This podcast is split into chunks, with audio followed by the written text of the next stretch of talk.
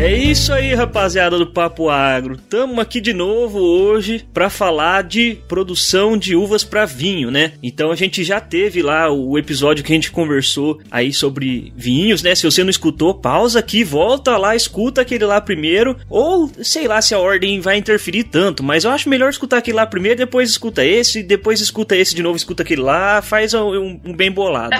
Não é mesmo, Ju? Fala aí pra gente.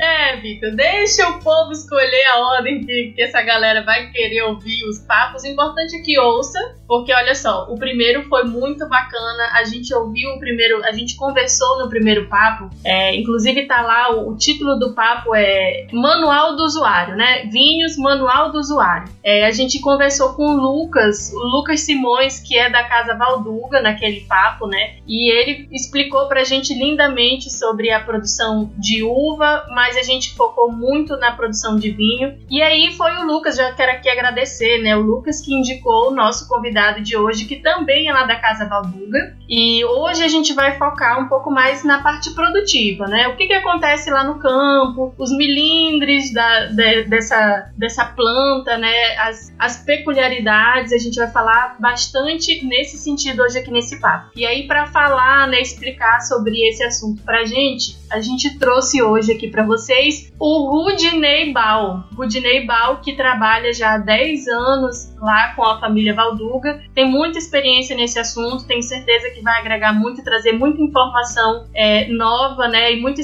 muita experiência, né, essa, vai compartilhar muito da experiência dele com a gente aqui nesse papo. Fala aí, ei Rudinei. Olá, Juliana, tudo bem? Vitor, tudo bem? É um prazer estar com vocês nesse bate-papo. É isso aí. O Rudinei, Rudinei fala um pouco pra, pra gente aí da sua formação, né? Como, qual que é a sua área de formação, o que que você faz hoje aí na, na família Valduga? Conta um pouquinho pra gente. Ok, Juliana. Então, eu tô, como você falou antes, eu já tô com a família Valduga já faz uns 10 anos e hoje, junto com a minha equipe, nós somos, eu sou responsável pela to, toda a área da viticultura da família. Eu sou formado em técnico em agropecuária e fiz gestão ambiental e no, no, último, nos últimos dois anos eu fiz especialização em agricultura biodinâmica no Instituto Elo, em Botucatu, em São Paulo, para nos ajudar a entender um pouquinho mais e no nosso dia a dia para ter esse respeito e essa interação com as nossas videiras, para conseguir cultivá-las cada vez melhor com amor, carinho e dedicação, para junto com todo esse conjunto nós podermos transferir isso para o nosso vinho e atingir conseguir atender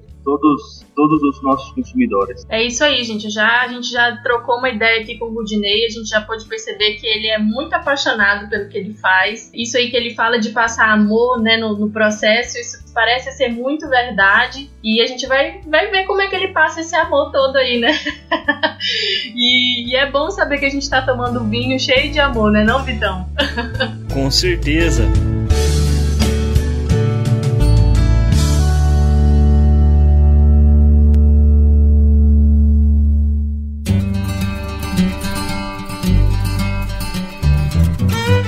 Você está ouvindo Papo Agro, Papo Agro, o seu podcast sobre o agronegócio. E hoje com Vitor Anunciato e Juliana Bodel.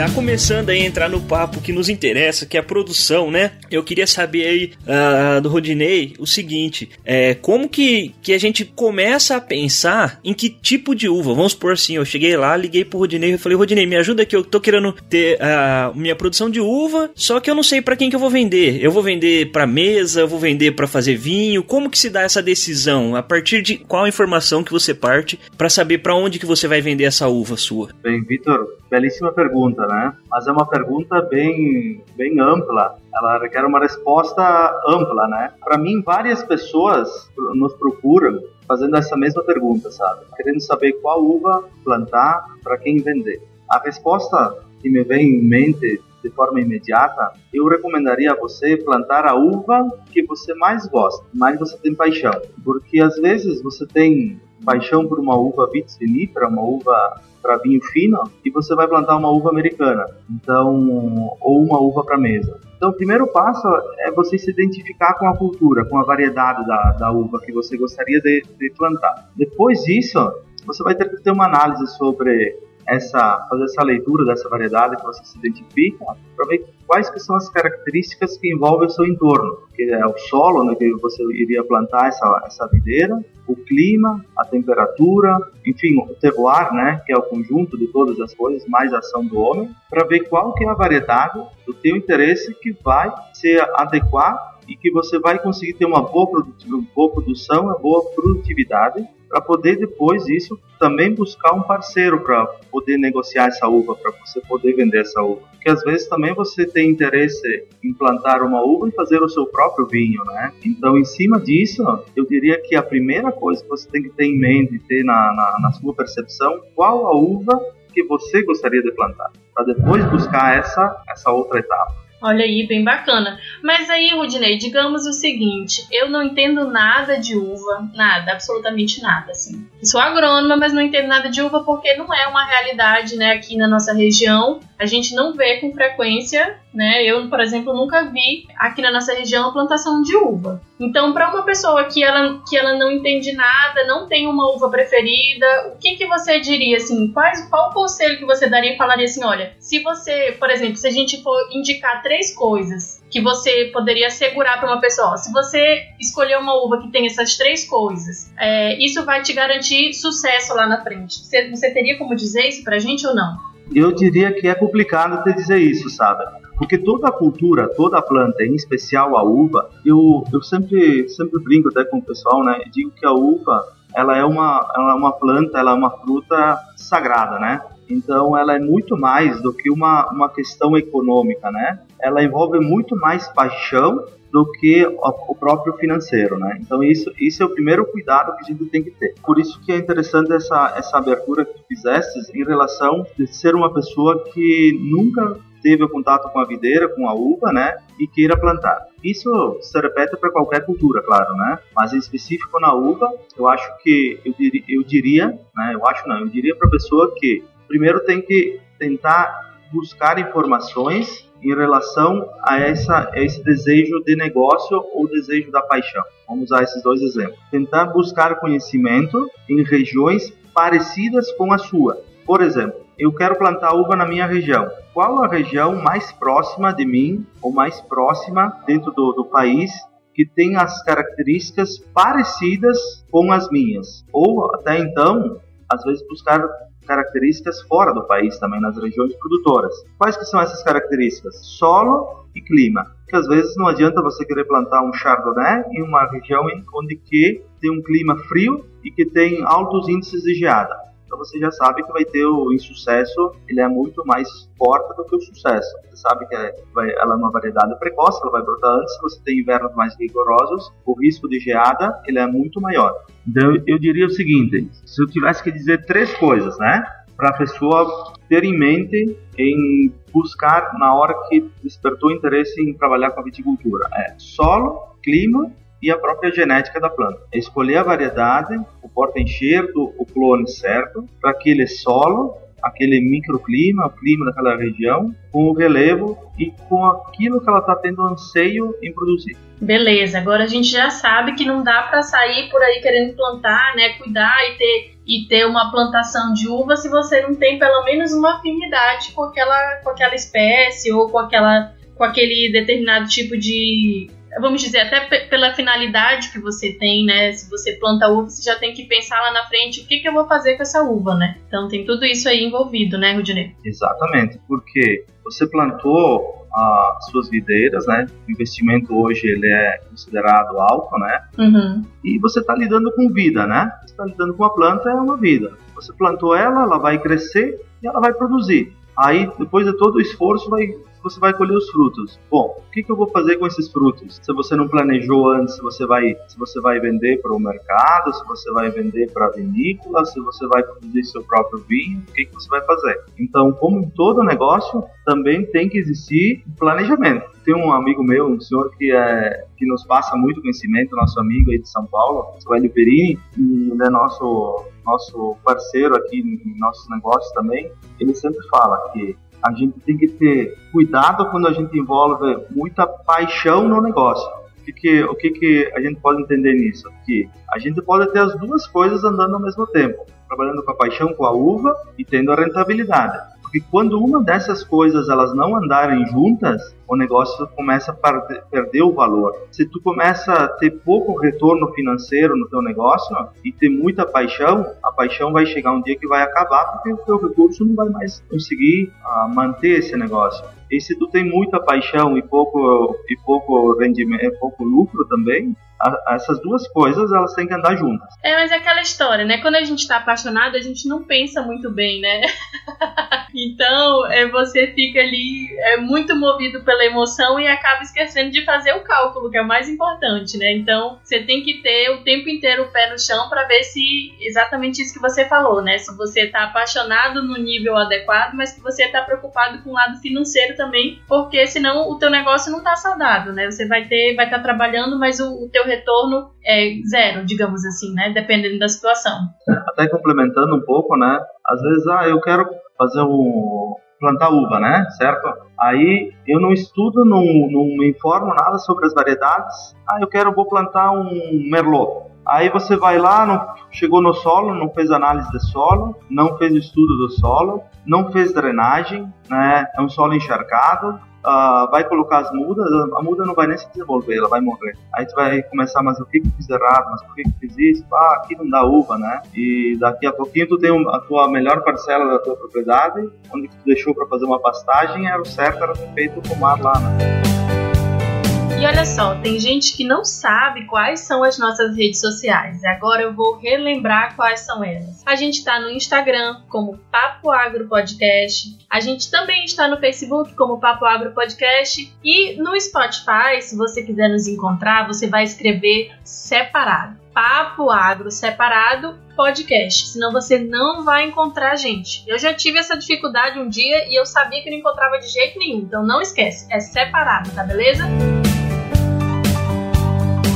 Ô Rodinei, aproveitando o gancho que você deu aí, você já falou nome aí de, pelo menos que eu reconheci, duas ah, variedades. E eu queria, é, já que você já, já deu essa deixa também, falando aí que a variedade é fundamental ali, né? Não adianta eu querer colocar uma variedade que não vai naquela região. É, eu queria que você falasse um pouquinho da formação da muda de uva, né? Porque eu, eu sei que tem uma história até legal, né? De que tinha uma, uma praga na, na, na Europa há um tempo, há um tempo atrás, na época época do descobrimento da, das Américas, né? E o pessoal resolveu essa praga com um cavalo aqui, aqui da, das Américas, né? Agora eu não vou lembrar se era Vitis vinifera ou Vitis lambrusca, qual que era a espécie. Se você puder aí explicar para o nosso ouvinte essa, essa brincadeira que eu fiz com você da formação e também já de lambuja aí, deixar falar pra gente aí as, as três principais cultivares de uva aí que, é, que são produzidas hoje no Brasil. Exatamente, existe, existe essa, essa história, né, que ela foi muito importante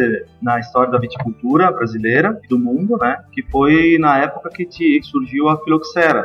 Era um inseto que ele entra pela raiz e, ele danifica toda a planta. Então ali eles, eles estudaram por vários anos qual que era o, melhor porta-enxerto para que fosse resistente à filoxera, né? Então teve uma variedade labrusca que é onde surgiu o porta-enxerto. Hoje tem vários tipos de porta-enxerto e ela é enxertada a vitis vinifera nela. Então hoje tem vários tipos de porta-enxerto, que é como você chamou o cavalo, né? Que a maioria do pessoal chama o cavalo, que é o porta-enxerto. Uhum. E nele a gente coloca a vitis vinifera ou outra outra a labrusca também em cima, que é o que mais dá resistência. Uh, e, e, não só a filoxera, mas também o cavalo, o porta-enxerto, ele, é, ele é muito importante na hora da escolha dele, porque ele, ele, tem, como eu disse, tem vários tipos, né? De, tem vários clones, várias, várias variedades, digamos assim, um palavreado mais aberto. e que eles se adaptam a diferentes situações, diferentes climas, dif diferentes uh, a questão da, da tem para brotação, né? Tem uns que brotam mais cedo, outros que são mais resistentes à pérola da, da terra, tem outros que são mais qualitativos, outros que são mais produtivos. Então, a, a escolha do porta-enxerto na hora de comprar, na hora de adquirir a muda, ele é, é uma decisão muito importante, muito importante mesmo. Isso eu diria que é mais importante do que a variedade.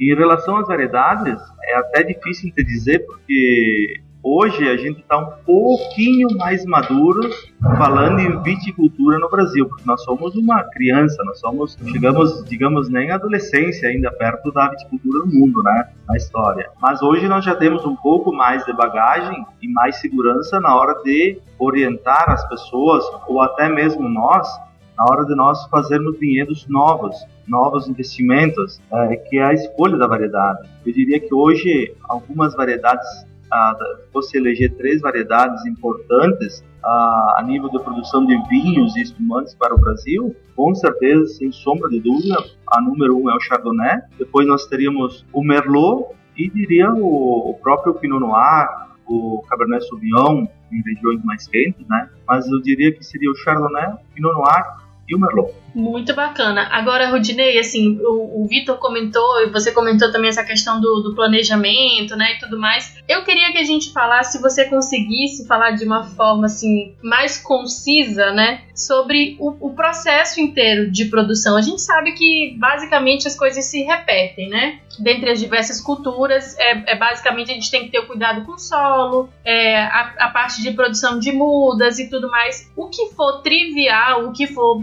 igual igual para todas as culturas, a gente não precisa, né, tipo assim, ficar adentrando e tudo mais, mas eu queria que você falasse pra gente as principais particularidades de cada etapa. Tipo assim, ah, lá na, no preparo do solo tem uma coisa que é muito importante quando a gente está preparando a muda, isso é muito importante para a gente poder sentir mesmo assim o que que, o que que pega no dia a dia, né? O que que, o que, que é importante pro, pro sucesso da, da produção, digamos assim. Certo. E falando em planejamento, diria que o mais importante é você montar um vinhedo hoje, já planejando qual é que vai ser o futuro dele, certo? Então, por exemplo, se você for fazer um vinhedo que você sabe que você vai dedicar aquela uva para espumante, é uma coisa.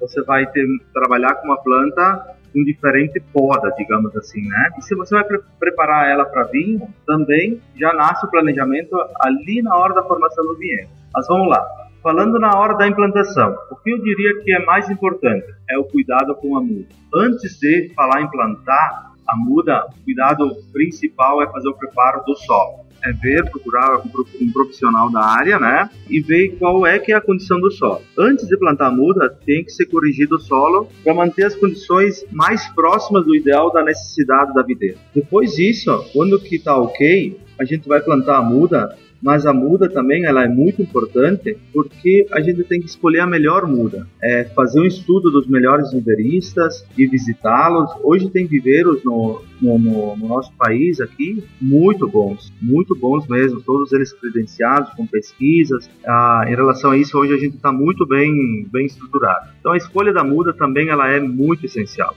Uma muda com qualidade, ela com certeza vai, vai, vai direcionar o futuro desse vinhedo. E outro fator importante na hora da, da implantação é a água a condição hídrica da muda ela é muito importante. Fosse, se for fazer um, uma comparação com a muda, eu diria que ela é uma criança, né? Ela é uma, um bebezinho.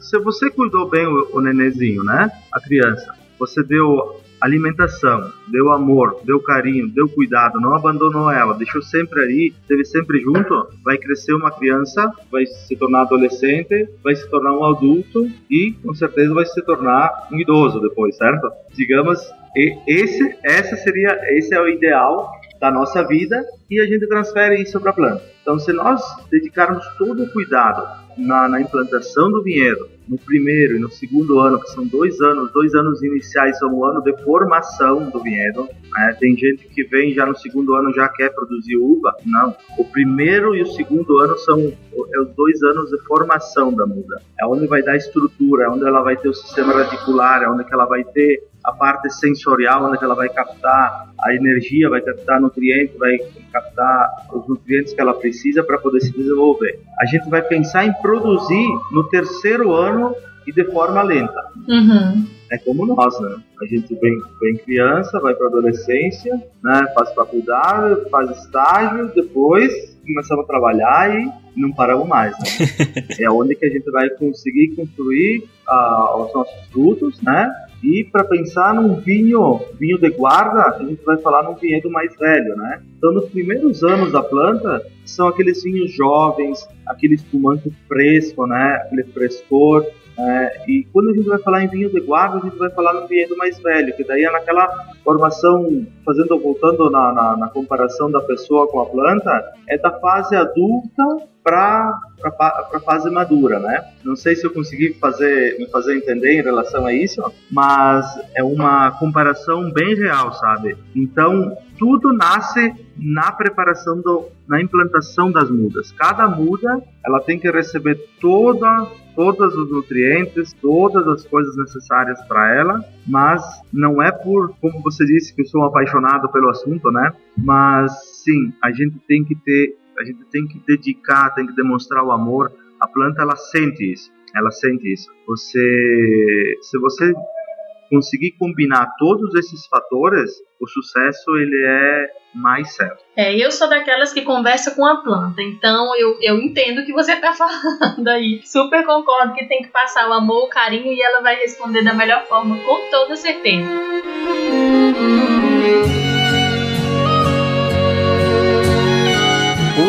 Isso aí, Ju. Aproveitando esse, essa pausinha aqui, você já abriu o vinho aí, como que tá? Mas vamos falar aí da rede Agrocast, né? Se você, como eu, gosta aí dos podcasts do agro, tem que ficar por dentro da rede Agrocast, que lá a gente reúne todos os melhores podcasts do agro brasileiro em um feed só. Então vai ter lá podcasts sobre insetos, sobre entrevistas e, e, sobre viola, cachaça, vários tipos de podcasts diferentes num feed só reunido. E é claro que o Papo Agro, o melhor podcast do agro brasileiro, tá lá nesse feed lá para você aproveitar também. Então acesse lá www.redeagrocast.com.br ou procure aí no seu agregador de podcast favorito Rede Agrocast.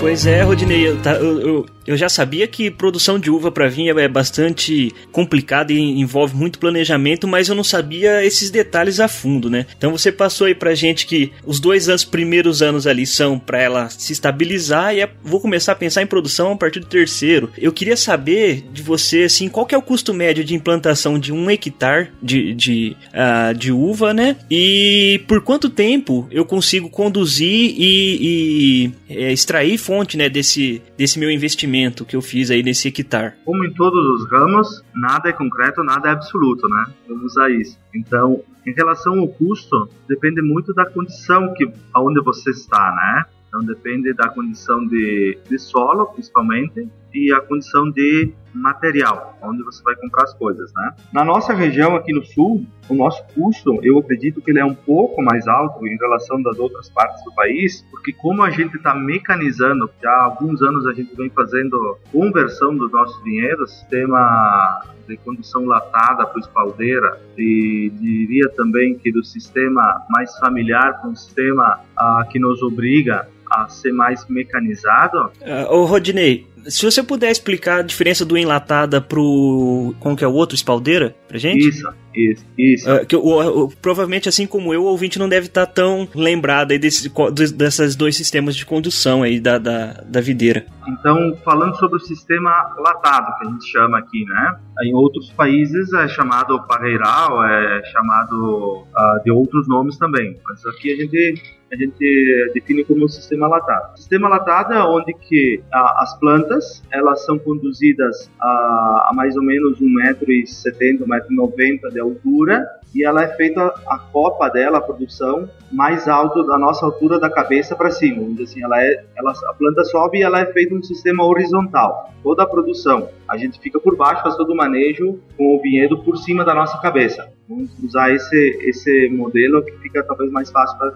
todo mundo entender. Esse sistema, ele nos permite ter maior produção por hectare, por área, por metro quadrado. Hoje, aqui no sul, a maior parte ainda é nesse sistema, principalmente as uvas americanas, as uvas para suco e para vinho de mesa, que seria como, por exemplo, a Isabel, o Bordeaux, a Concord, a Magna, que é uma das variedades novas da Embrapa. No sistema espaldeira, o sistema espaldeira, então, como é que ele é? Ele, a produção dele fica mais ou menos de 90 a 1 metro de altura. As plantas são conduzidas de forma vertical. Então, a copa fica a copa é, é, a linha onde que a gente deixa a produção a, ela fica mais ou menos a um metro de altura então de 90 a um metro de altura e dali os brotos sobem são conduzidos por estruturas de arame dispostas e de forma vertical esse sistema ele nos permite ter uma maior qualidade de fruto, porque tem muito menor produção. Isso a gente fala de uma média, a gente vai sair uma média de 25 a 30 toneladas por hectare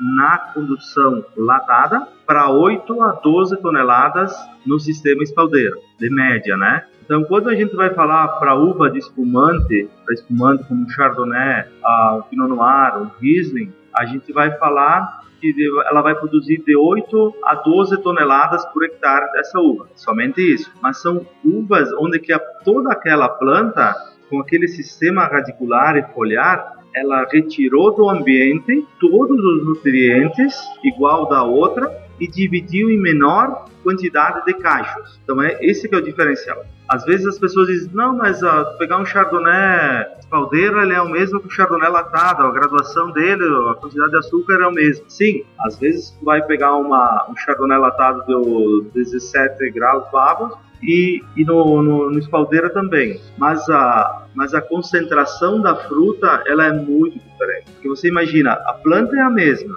mas você dividir toda essa, essa retirada de nutrientes e características do ambiente que eu falei, e dividir entre 50 cachos e dividir entre 18 cachos, é muito diferente. Então, mas são coisas as duas coisas são importantes para a nossa produção. Então, quando a gente quer um vinho de guarda, um espumante mais de guarda, que é aquele espumante reserva que a gente usa, o vinho reserva, a gente vai parte para esse tipo de produção. Quando a gente fala em uva de mesa, uva para suco, uva para vinho de mesa, a gente pode trabalhar com um pouquinho mais de, de quantidade de fruta e mantendo a qualidade em relação à sanidade, tudo também mas com características e propostas diferentes. É, é, bastante interessante que você trouxe essa informação aí da, da complexidade que eu consigo agregar, né, na, na uva ali, né, no, no produto que eu vou transformar em vinho, alterando aí o processo de produção dele, né, o processo de condução, na verdade, né, da, da planta. É bastante interessante ver como que você agrega complexidade através de uma prática agrícola. Eu queria que você voltasse só então pra gente aí na, na questão do, dos valores,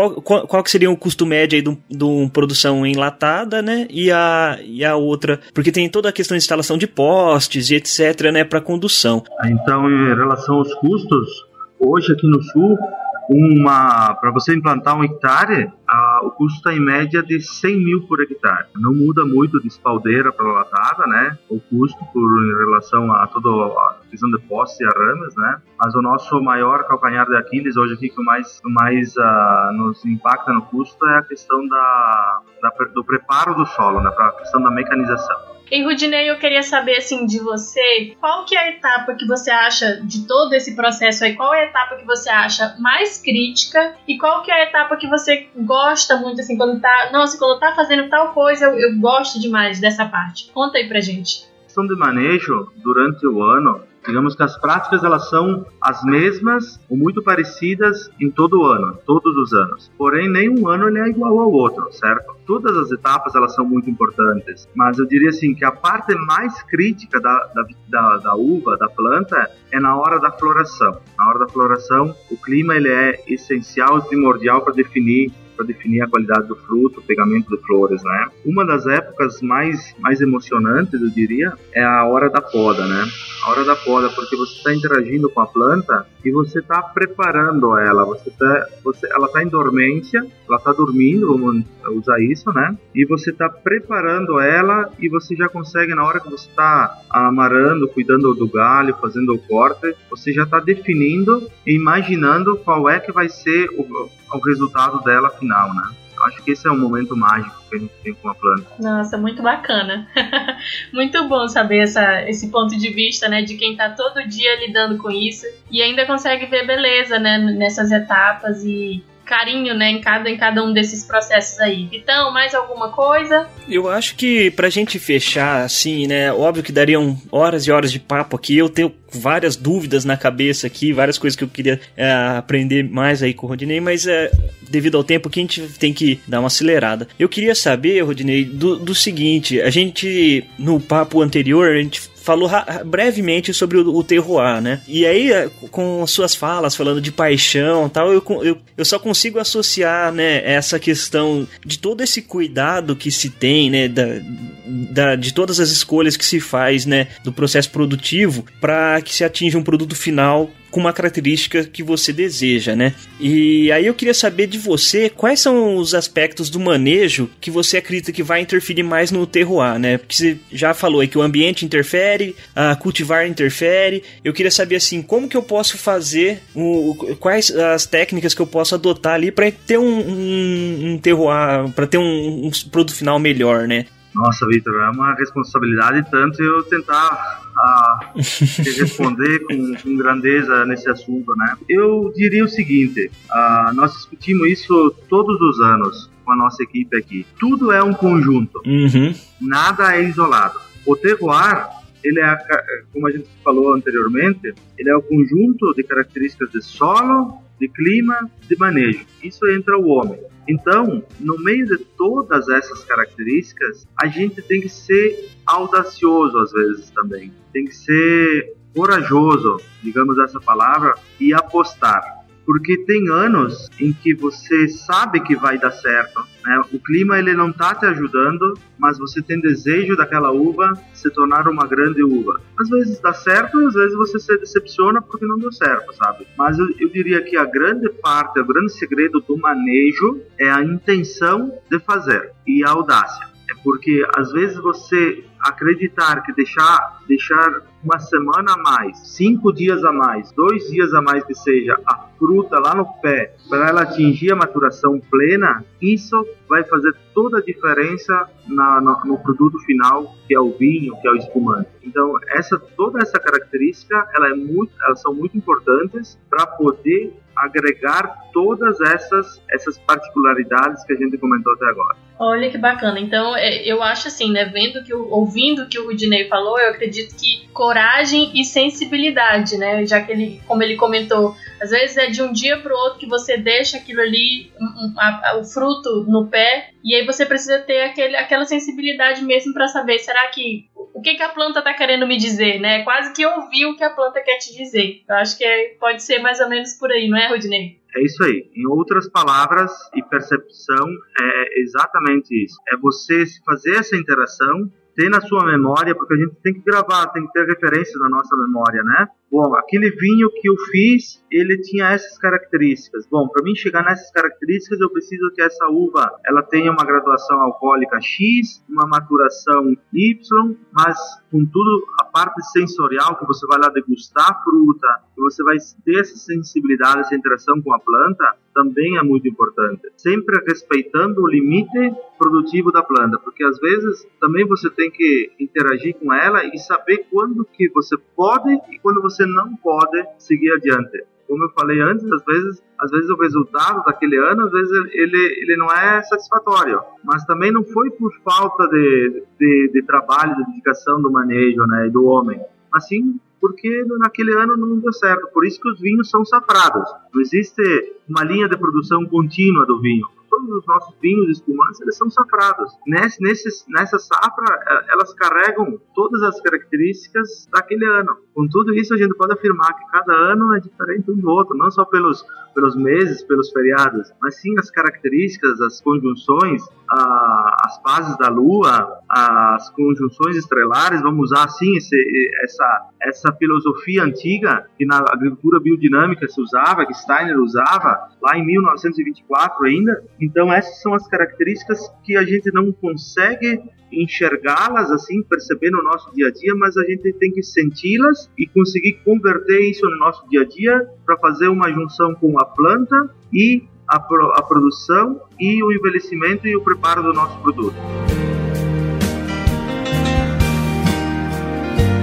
É isso aí, Vitão. Quanto assunto bacana, hein? O que, que tu achou? Conta aí pra gente. É, eu, eu tô surpreso aqui com a complexidade, né, da, da do que se faz aí da, da, da pra produção de uva para vinho, né? E com certeza aí quem tá encarregado de produzir essa uva tem uma responsabilidade muito grande, né? A Rodinei passou vários exemplos pra gente do que, do que pode é, dar errado e do que pode dar certo, né? E que muitas vezes não, não tá só na mão do produtor, né? Como sempre, a gente sabe que a agronomia a gente tá sujeito ao clima sempre, né? Então então, às vezes você pode estar tá querendo construir ali a melhor uva possível no final e o clima não te ajudar, né? Então é, é bastante complexo e, e, interfere bastante aí no nosso produto final, que é o vinho, né? Que todo mundo gosta aí de degustar um, um bom vinho, né? É, eu acho que a pessoa agora, quando for degustar um bom vinho, vai pensar duas vezes aí na complexidade que tem e da onde que veio essa, esse produto final. É isso aí, Rudinei. A gente tá encaminhando pro fim.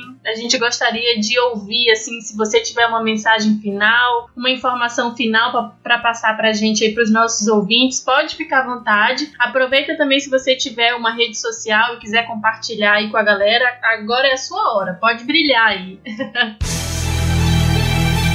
Resumo do papo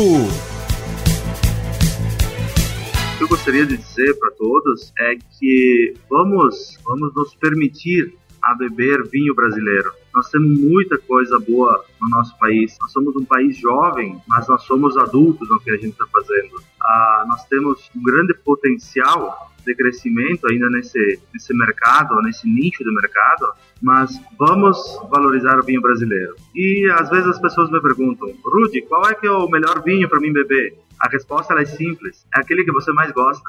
Às vezes um vinho bom para mim é diferente do que é para você, então o vinho bom é aquele que você gosta.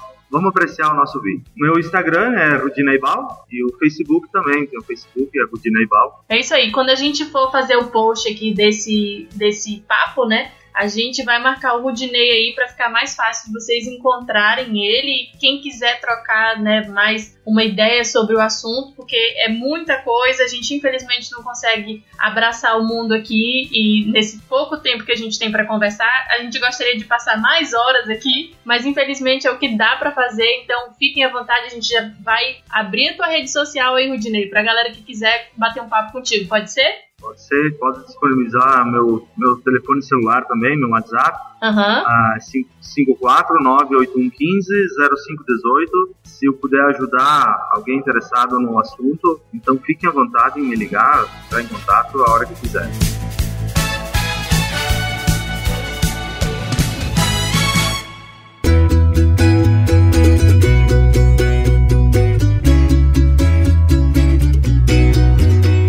Rodney, não vou deixar você embora sem, sem dar uma apertada em você. Você falou que o melhor vinho é aquele que, que eu gostar mais. Mas eu quero três indicações aí do, do Rodney aí. Olha, eu sou, eu sou apaixonado pelo Chardonnay, pelo Merlot e também pelo Sauvignon Blanc. Boa!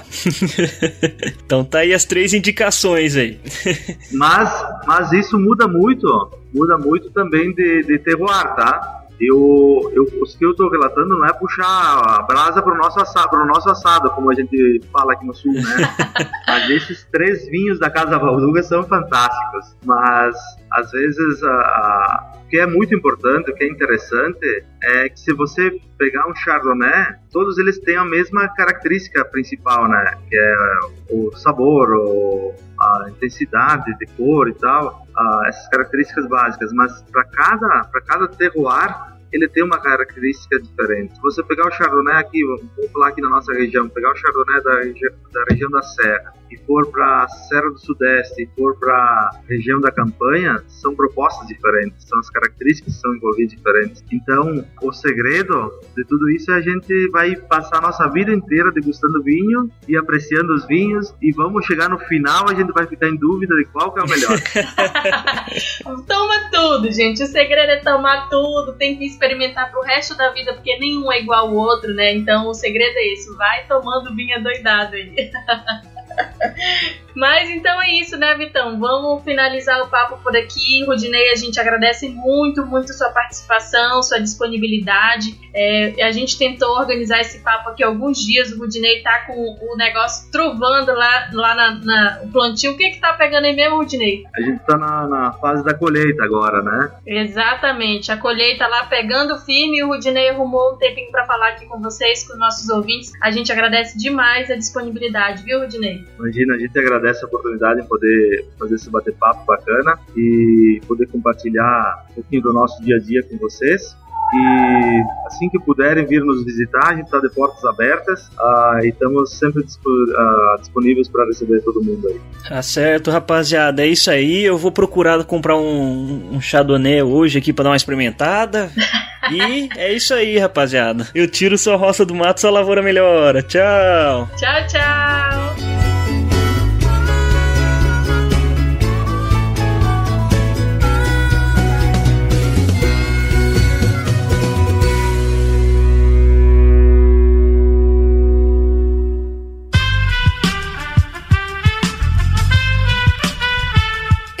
Podcast foi editado por Aerolitos Edição Inteligente.